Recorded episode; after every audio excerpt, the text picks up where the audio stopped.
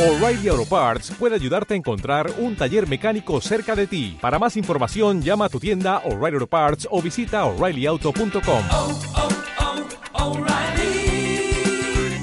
oh, Parts. Vamos a ver qué dice la Biblia sobre la amistad, amigos. Que no sabéis nada. ¿Qué dice la Biblia sobre la amistad? La respuesta que da la Biblia. Claro, a eso hemos venido. Gracias, web. Las amistades pueden hacernos felices y ayudarnos a tener éxito en la vida. Los buenos amigos sacan lo mejor de nosotros y realzan nuestros puntos fuertes. Sin embargo, la Biblia dice que es muy importante elegir bien a nuestros amigos y nos advierte las consecuencias de tener malas ami- amistades. Estas pueden hacer que tomemos malas decisiones o que perdamos nuestras buenas cualidades. En este artículo vea- veremos lo siguiente. Afromamp 5 ha canjeado Denhex Desertor escucha Denhex que la amistad es para ser feliz y tener éxito. Efectivamente, feliz. Tener éxito, efectivamente. Esa no es la carta, pero bien tirada. Y muy buena, muy bien el recaico. El recaico. ¿Qué es un buen amigo? La Biblia dice que las buenas amistades deben ser algo más que simplemente tener los mismos gustos o intereses. Por ejemplo, o sea, mm, ser buen amigo no significa pertenecer al pueblo de Jehová, como bien dicen ellos en su, en su en sus correspondientes publicaciones anteriores que decían, oye, pues nosotros tenemos 8 millones de amigos. Y aquí está diciendo que las buenas amistades se de- debe ser algo más que simplemente tener los mismos gustos e intereses. O sea, no por el hecho de ser testigo de Jehová ya va a ser un buen amigo o tu mejor amigo o una buena persona. Pero bueno, depende de qué publicación leas, la guachi dice una cosa o la guachi dice otra. Por ejemplo, el Salmo 119, 63 dice, Soy amigo de todos los que te temen y de los que cumplen tus órdenes. Este escritor bíblico dijo que escogía amigos que querían agradar a Dios y vivir de acuerdo con sus normas. La Biblia también menciona cualidades que deben tener un buen amigo. Por ejemplo, el verdadero amigo ama en todo momento y es un hermano en tiempo de angustia. Esto es algo que no cumplen los testigos de Jehová porque eh, en tiempo de angustia, como puede ser una expulsión, o sea, te expulsa, eso es un tiempo de angustia para no solo para el amigo, sino también para la familia, y ahí el amigo te dice, ahí te pudras. Hay compañeros listos para destrozarse el uno al otro, pero hay un amigo que se apega más que un hermano. Estos versículos nos enseñan que un buen amigo debe ser leal, cariñoso, amable y generoso. En todo momento hemos leído. Todo momento es todo momento, no los momentos que a mí me interesen.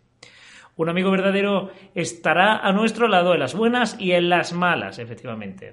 O sea, si tienes duda de la organización, dice, oye, creo que me están mintiendo. Creo que me están mintiendo, creo que, nos están tangando. Tu amigo tiene que atenderte y decir, oye, te voy a escuchar, te voy a escuchar. Además, tendrá el valor de decirnos si estamos haciendo algo mal o si vamos a tomar una mala decisión. ¿Ves? Lo que pasa es que aquí te lo van a aplicar a una mala decisión eh, en lo que concierne a la secta. Una mala decisión no es. O sea, aquí la mala decisión entra investigar sobre dónde estamos metidos. Os he la carta para, que no juntéis con fornicarios, no, no absolutamente con los fornicarios de este mundo, o con los ávaros, o con los ladrones, o con los idólatras, pues en tal caso os sería necesario salir del mundo. Más bien os escribí que no juntéis con ninguno que llamándose hermano, efectivamente, o llamándose fornicario, o ávaro, o idólatra, a ver, eh, llamándose hermano, fuere fornicario, o ávaro, o idólatra, o maldiciente, o borracho, o ladrón. Eh, con él tan ni aún comáis. Es que precisamente este texto está tan mal interpretado, está secado a propósito, porque evidentemente dice, no quiero que no os relacionáis con todos, sino con aquel que aún llamándose hermano lo haga. Aquel que niegue que hace todo eso lo hace. Entonces, un expulsado no se hace llamar hermano. Si tú quieres salir de testigos de Jehová, mira que me están engañando, que a mí me han engañado y que, y que paso, me desasocio. Tú ya no, tú dices, yo no soy testigo de Jehová y por eso y por ende te tienen que seguir hablando. ¿Qué ejemplo de buena amistad hay en la Biblia? En la Biblia encontramos ejemplos de amistad entre personas de, de diferentes antecedentes, culturas, edades o grados de autoridad. Veamos tres ejemplos. Ruth y Noemí, como Ruth era la nuera, que es nuera o no era. Yo, claro, nuera, tiene, eh, tiene mejor.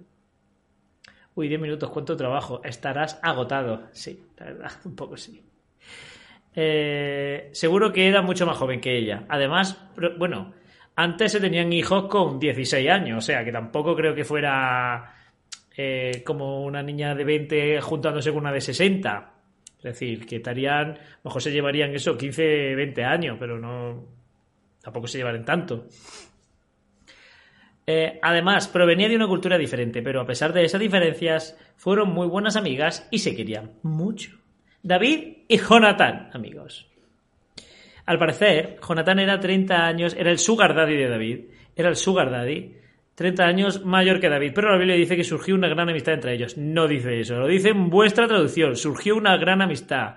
En otras de- decía que el alma de David se, se fundió o algo así y que lo llegó a amar más que a las mujeres. O sea que lo que pasa es que vosotros queréis terminar la queréis terminar el rumor, el rumor más que evidente de que eran de que era de que Abraham o Abraham, ¿sabes?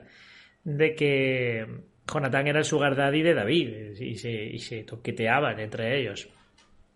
Jesús y sus apóstoles. Jesús tenía autoridad sobre sus apóstoles porque era su maestro y su señor. Aún así lo veía como amigos. Además, Jesús tenía una relación estrecha con quienes aceptaban sus enseñanzas. Sí, o sea, Jesús se llevaba bien con quien pensara como él. Si no piensas como yo, e- era un poco extremista, ¿no? Era un poco en plan, oye, eh, si, piensas, si no piensas como yo, eh, no me llevo bien ¿eh? contigo, ¿eh? Que eso es una cosa que dicen ellos, que probablemente en el relato bíblico vemos a Jesús que le daba igual todo, o sea, se llevaba bien con todos, no solo los que pensaran como él, realmente. Tenía una relación estrecha con quien aceptaban su enseñanza. Vale, lo que tú digas. Él dijo, los llamo amigos porque les he contado todas las cosas que he escuchado decir a mi padre. Tampoco creo que le dijera tanto, entonces. Toda la eternidad escuchando a tu padre y te he dado tiempo de decirlo eh, en, en cuatro años. ¿Podemos ser amigos de Dios? Sí, los seres humanos podemos ser amigos de Dios. La Biblia dice que Él tiene una estrecha amistad con las personas que son rectas. Bueno, aquí pone con las y las personas entre corchetes. Si no ponemos, si no ponemos los corchetes, dice, la Biblia dice que Él tiene una estrecha amistad con las que son rectas. Hmm.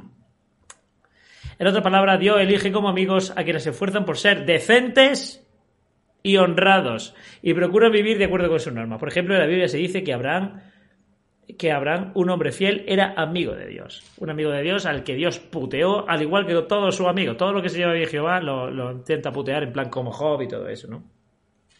Textos bíblicos que, textos bíblicos, textos bíblicos que hablan sobre la amistad. Yo soy, bueno, Salmo que, que hemos leído antes. Soy amigo de todos los que te temen y de los que cumplen tus órdenes. Lo que significa, por si acaso tú estás más para allá que para acá, te falta media, media patata para el kilo, por si acaso realmente no entiendes la Biblia como deberías entenderla, ya te decimos nosotros lo que significa, ¿vale? Lo que significa, pero literal. No es, aquí puede ser que se diera a entender, no, no. Lo que significa, ya está, punto. Debemos escoger amigos que también adoren a Dios y quieran vivi- vivir de acuerdo con sus normas. Punto. Este, este texto significa literalmente eso. En fin, Proverbios 3- 32. Jehová detesta a las personas retorcidas, pero tiene una estrecha amistad con las que son rectas. Con las que son rectas. Quienes deseen ser amigos de Dios deben ser personas honradas y que lleven una vida limpia en sentido moral. Pero, pero ¿qué tiene que ver eso con este texto? ¿Qué tiene que ver? Ser retorcido, ser re- retorcido es antónimo de ser limpio en sentido moral. Proverbios 13:20. El que anda con los sabios será sabio, pero el que se junta con los insensatos acabará mal. Los amigos influyen en uno para bien o para mal. Eh, Bueno, eh, evidentemente. Pero eso lo dice la Biblia y, lo dice tu padre también. Tu padre que no ha visto un libro bíblico en su vida también lo puede decir. Proverbios 17 y 17. El, el verdadero amigo ama en todo momento y es un hermano en tiempo de angustia. Lo que significa, los verdaderos amigos están a nuestro lado en las buenas y en las malas. Pues a ver si es verdad. Pues entonces ningún testigo es un buen amigo. Ninguno, cero. Y el que, y el que es un buen amigo porque te habla cuando está expulsado es un mal testigo. Proverbios 18:24. Hay compañeros listos para destrozarse el uno al otro, pero hay un amigo que se apega más que un hermano. Lo que significa, un amigo de verdad es leal, confiable y demuestra que nos quiere. Nunca se aprovecharía de nosotros. Eh, Proverbios 27:6. Las heridas causadas por un amigo son fieles. Un buen amigo no duda en corregirnos si lo necesitamos. Pero es que resulta que si yo te corrijo a ti porque, o, yo descubro una serie de cosas de la, de la secta en la que estamos metidos y digo, oye, tío, que nos están engañando y ahora te, lo, te digo a ti, eh, te intento hacer ver la situación, tu amigo acaba de pasar a ser enemigo, por lo tanto, ese punto no vale. Así como el hierro afila al hierro, un hombre hace mejor a su amigo. Los buenos amigos sacan lo mejor de nosotros. Amigos, articulazo.